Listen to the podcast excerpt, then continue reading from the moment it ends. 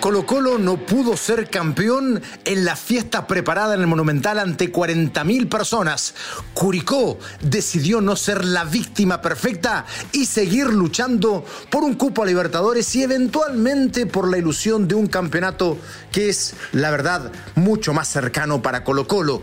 Es cuestión de tiempo, aparentemente. La fecha también arrojó un triunfo muy importante para la U, que parece poco a poco zafar del descenso.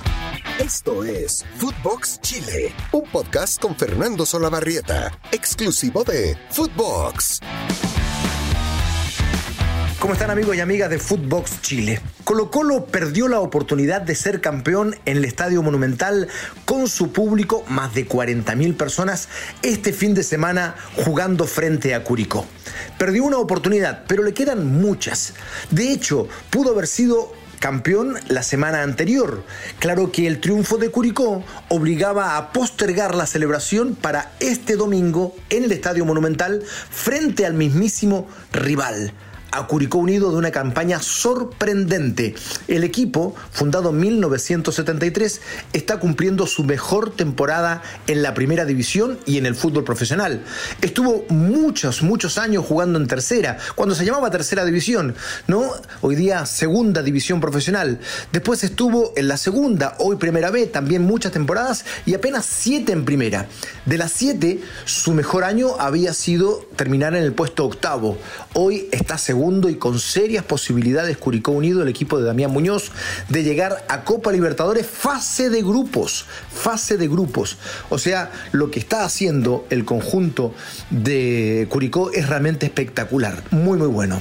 Y lo refrendó en el Estadio Monumental porque Colo Colo, que yo creo en el suma y resta, termina viéndose un poco mejor que Curicó, igual tuvo muchas dificultades frente al cuadro de Muñoz, porque es un cuadro que juega bien, porque es un equipo que centra en lo colectivo su fuerza más importante y que tiene algunas individualidades interesantísimas, como la fuerza, la potencia y las asistencias de Juan Pablo Gómez y de Ronald de la Fuente, que son los dos máximos asistidores de Curicó Unido, uno de ellos Ronald de la Fuente, uno de los máximos asistidores del torneo inclusive. Y después, claro, la fuerza goleadora de Diego Coelho, que ayer apareció para el empate, y la Delgado, que ayer no estaba 100% físicamente, por eso no fue de la partida. Pero tiene jugadores muy, muy interesantes, muy interesantes el conjunto de Curicó Unido, que aportan a este colectivo que es su fuerza más importante, su fuerza principal, no hay ninguna duda. Y se le plantó mano a mano a Colo Colo, sobre todo en varios minutos del primer tiempo, varios pasajes de la primera fracción Curicó le jugó mano a mano a Colo Colo y eso lo complicó muchísimo. Sin embargo, el cuadro popular, que es por lejos el mejor equipo del campeonato, logró desnivelar de alguna manera también, logró hacer daño, logró ser más que el conjunto de Curicó. Eh, sí, es cierto, pero con bastantes dificultades.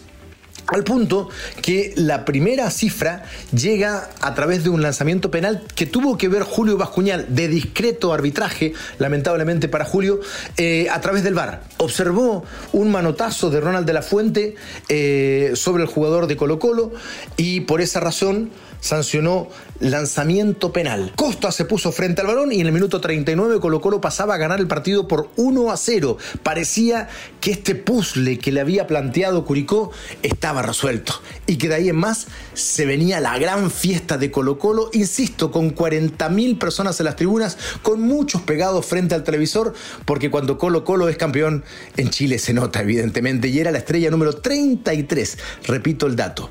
Pero más que eso, incluso, era la estrella 33 de un Colo Colo que no es campeón desde el año 2017, cuando se jugó un campeonato de transición para de ahí pasar otra vez a los campeonatos largos que los había ganado o los ha ganado hasta ahora todos la Universidad Católica.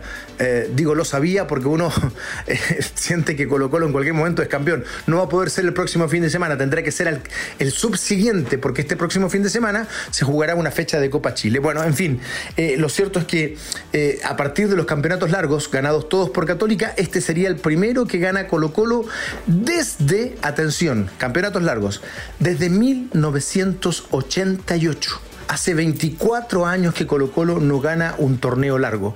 Por eso también es tan importante lo que pueda suceder con este Colo Colo que está ahí a punto, a punto, a punto. Pero bueno, volvemos al partido. Apenas dos minutos después, cuando ya parecía que esto iba a estar resuelto, que la gente iba a celebrar esto que hablamos, el que Colo Colo no es campeón desde el 2017, que no es campeón de un torneo largo desde hace 24 años, todo eso lo iban a celebrar hasta que aparece una contra de Diego Coelho, que la finaliza muy bien.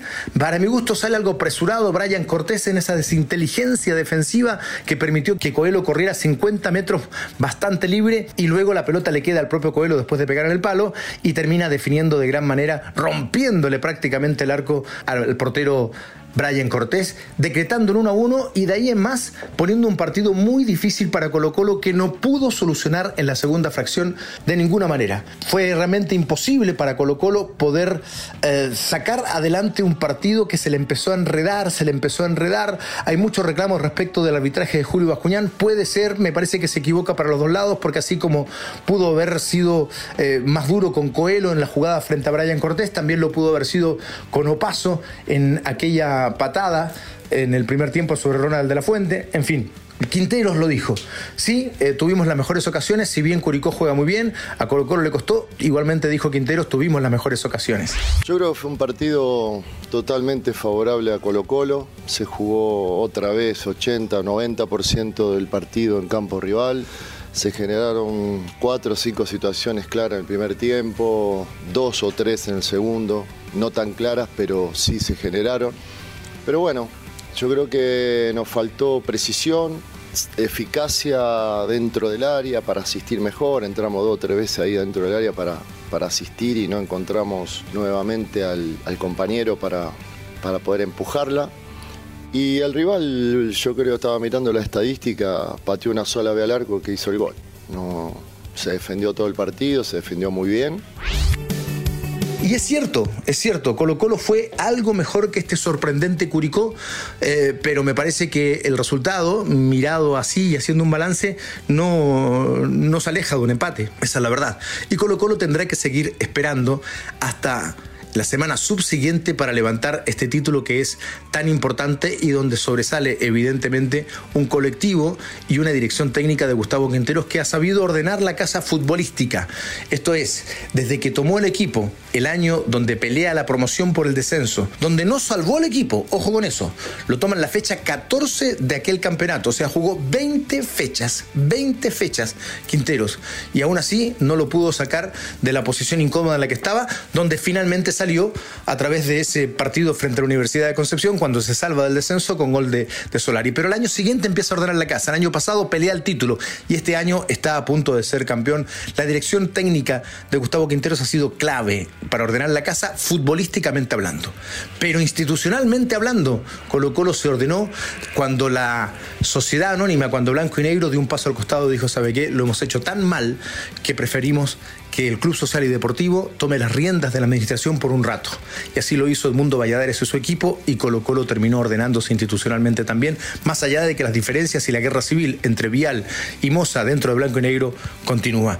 Pero institucionalmente las cosas han mejorado y no por casualidad Colo Colo lo demuestra dentro del campo de juego. Así es que más allá de este empate vibrante en el Estadio Monumental que obliga a Colo Colo a esperar una fecha más, lo más probable es que celebre su trigésimo tercera estrella. Y en, el, en la otra vereda, en el otro lado, eh, es la U, que sin embargo tuvo un gran respiro este último fin de semana.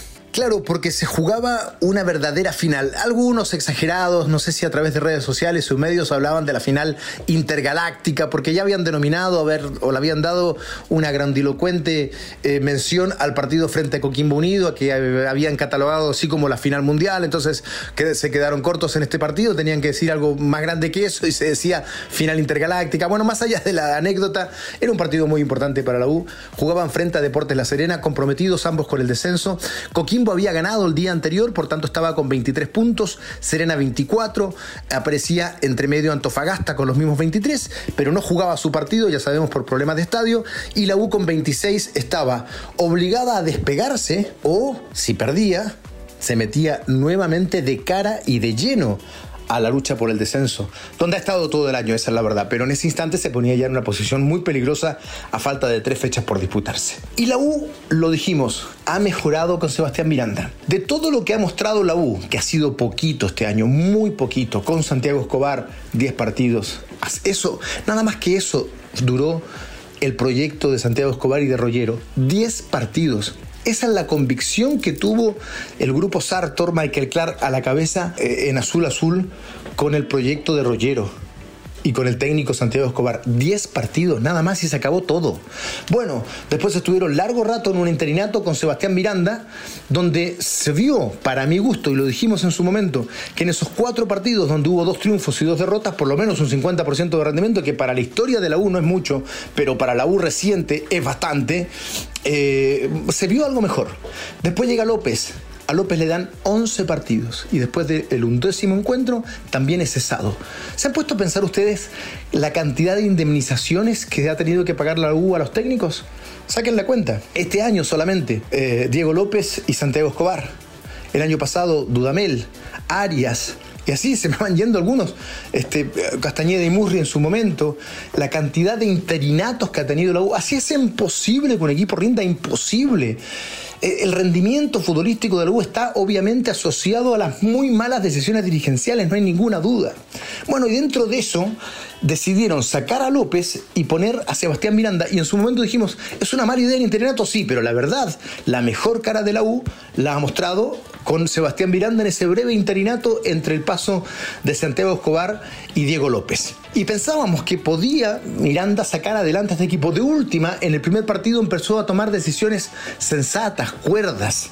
No, no, no esta locura de López de poner a jugadores en puestos tratando de privilegiar un, un sistema de 4-4-2 con volantes por las bandas que no tenía, que no tenía eh, cambiaba jugadores de puestos y en algún instante incluso se permitió en un clásico no hacer jugar a su valor más importante y más indiscutible que es el chico Osorio, lo dejó fuera todo un primer tiempo. Eh, es cuando uno siente que el técnico ya está nublado y ya eh, ese tipo de cosas eh, hacían pensar que lo de López era ciclo cerrado completamente. Bueno, Miranda, la primera señal es que ordena la casa, como decía Menotti, o el sillón en el living, este, el lavaplato en la cocina, el inodoro en el baño. Eso es ordenar la casa futbolísticamente, los puso a los jugadores donde tenía que ponerlos y rápidamente la U mostró otra cara. Importante, eso sí, la presencia de Neri Domínguez, el regreso de Casanova, que con ocho meses fuera era mucho más que los dos Tapia, pero mucho más que los dos Tapia.